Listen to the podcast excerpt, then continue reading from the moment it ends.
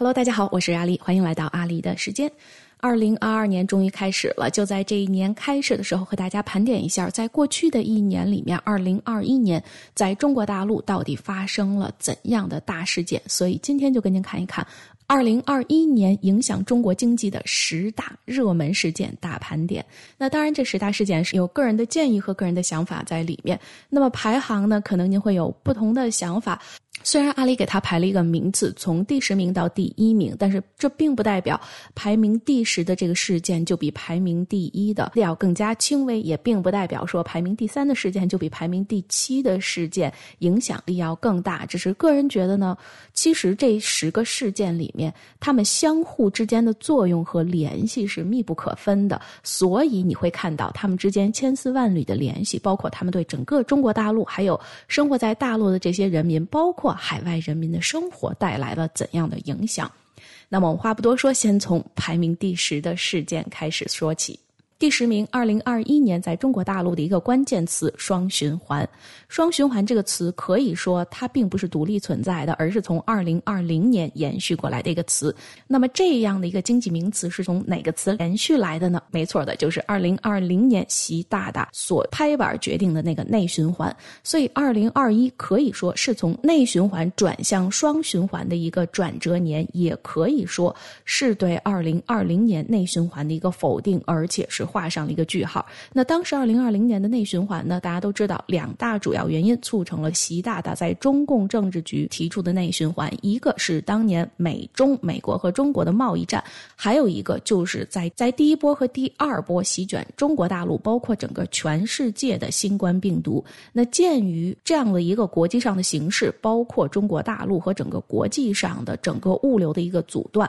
所以习大大在他的政治局会议上提出了内循。循环，但是内循环之后没多久，二零二一年李克强就提出了双循环这样的名词。那他说的呢也是非常的明确的，那是在十三届全国人大四次会议之后呢，李克强在见外国记者的时候提到了。那么李克强说的也很明确，说以国内大循环为主体，国际。国内双循环相互促进，那么中国的经济已经融于世界经济了。可以说，你中有我，我中有你，关起门来是没有出路的。所以从这一点开始，可以说双循环的开启就已经是对二零二零年内循环的否定，也是内循环的失败的句号了。那么来到第九名。第九名的大事件，用两个数字就可以概括了。一个数字是三胎，第二个数字是团灭。团灭是什么？就是三胎政策打掉了一个行业。那先从三胎说起哈。这个三胎政策呢，是在今年八月份的时候，中国大陆而且是中共的官媒所发出的一条消息。言简意赅的总结一下，就是说，当局的政府鼓励人们生第三个小孩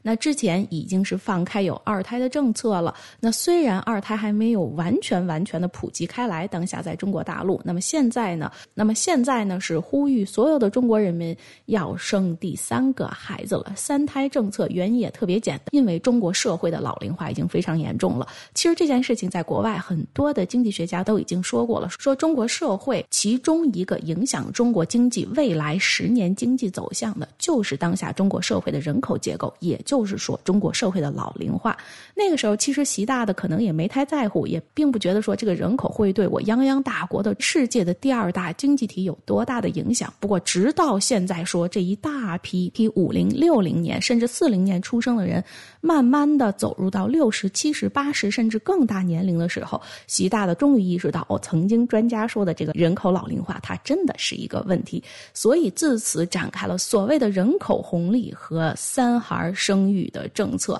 还有什么党员要带头。生三胎，生三胎，这次就看党员的行动了。不过，党员带头的这篇文章在网上并没有存留多久哈。如果大家还记得，很快呢，因为实在是招来的口水太多了，所以呢，文章就被积极的删去了。但是，三胎政策在中国大陆的影响面是很大的。虽然初看说好像和当下二零二一年的经济对它的影响并不会很大，因为第三个孩子不会这么快的就进入到劳动力市场。但是，正是因为这个三胎政。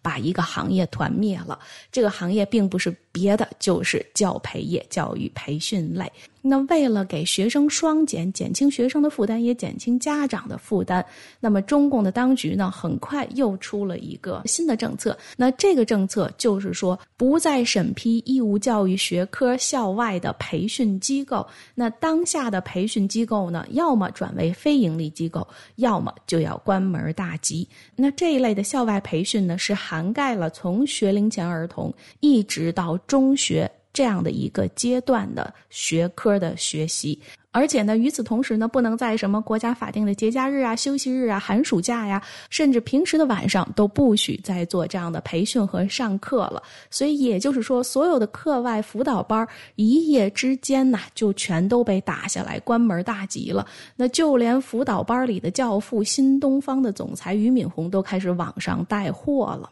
可以说哈，这个寒暑假是在中国大陆最冷清的一个寒暑假。那一个行业两周之内被团灭了，它的结果是什么？即使是校外辅导班，也有三百万人因为这一个团灭、一个打击教培而失去了工作。三百万人的失业给中国经济带来的影响可想而知。同时，在教培行业，基本上所有教培行业的领头军都是一夜覆灭。比如说，最有名的新东方的市值一直到二零二一年的年底蒸发了百分之八十，好未来和高途的市值是蒸发掉了百分之九十。仅仅这三个巨头呀，他们的市值到二零二一年年底截止的时候，已经总共蒸发掉九千亿人民币了。这就是惨烈的塌方，这就是整个一个行业的团灭。不知道还有多少人记得，在九月份的时候，哈，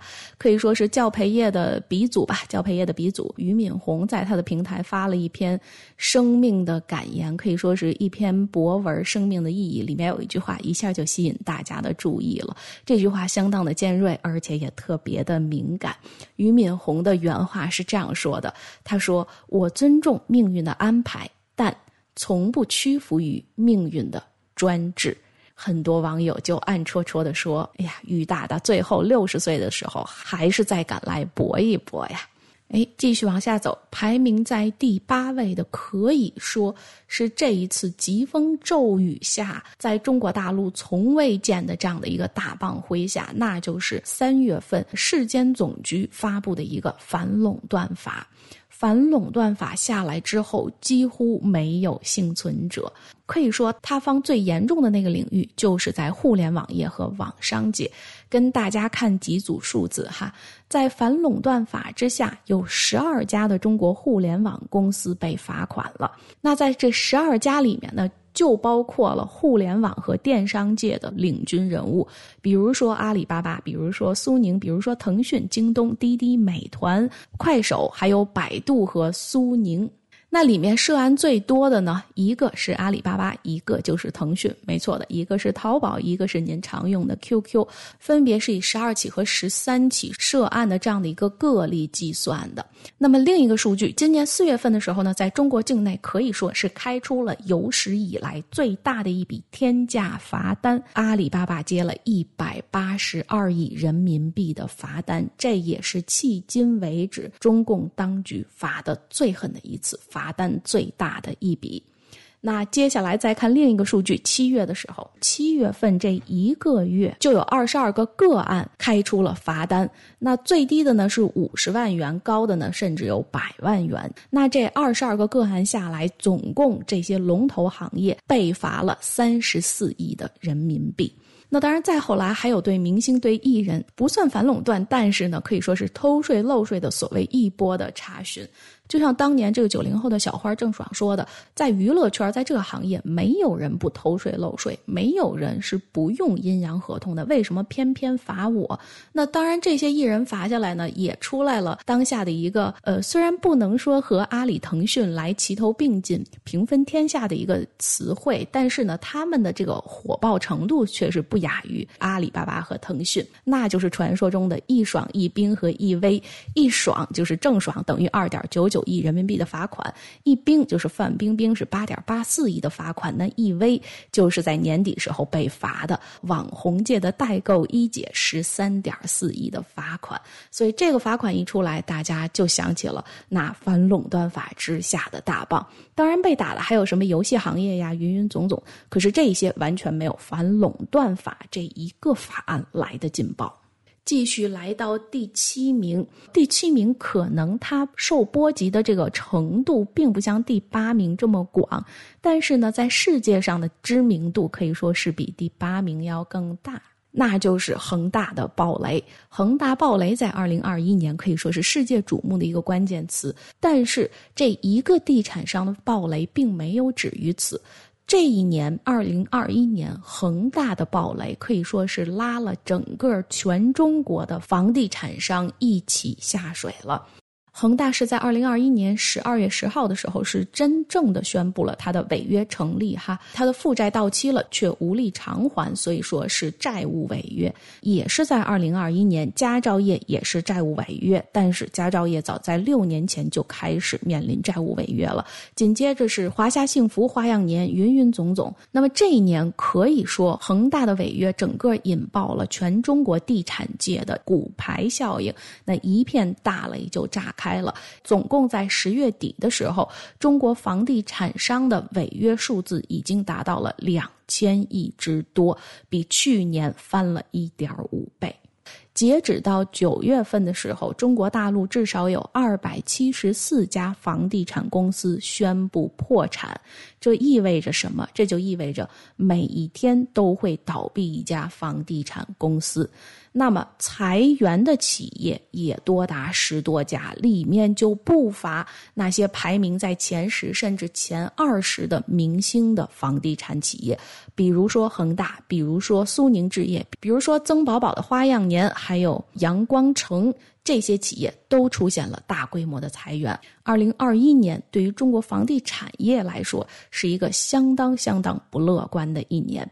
接下来来到排名第六的事件，排名第六，中概股的惨烈滑铁卢。二零二一年对所有的中概股来说都并不是一个平凡的一年，也并不太好过这一年。从滴滴出行在美国上市之后被中共当局约谈，又从美国退市，再到香港上市，那一系列的那曾经在反垄断法下面，或者说是查税漏税和打教培的这云云总总的一系列政策下面，很多行业巨头可以说不得不手拉手、肩并肩的从美国股市转到了香港股市。但是转上去之后，就并不代表说它的这一波风险就规避过去了。看一下二零二一年的中概股，就看得出来，这中概股的滑铁卢是过去的十年里面从未见过的。二零二一年年初一直到年末。二百多家的中概股公司里面，百分之八十的公司股价是下跌的，其中就是它的股票市值跌幅达到百分之八十，也就是说它的市值蒸发掉百分之八十以上的公司就有四十多家，跌幅在一半左右的公司是超过一百五十家，许多的公司价值是严重缩水。那缩水最严重的呢，基本上就是教培业是一个领域，高途好未来这个不用说了哈，这个缩水都在百分之九十。十以上，新东方也是这样的。那接下来呢，就是各个网络的大咖，这个是在之前的几个事件里面都跟您已经提到过了。不是因为一刀砍下的教培行业，就是因为中共大陆的反垄断法。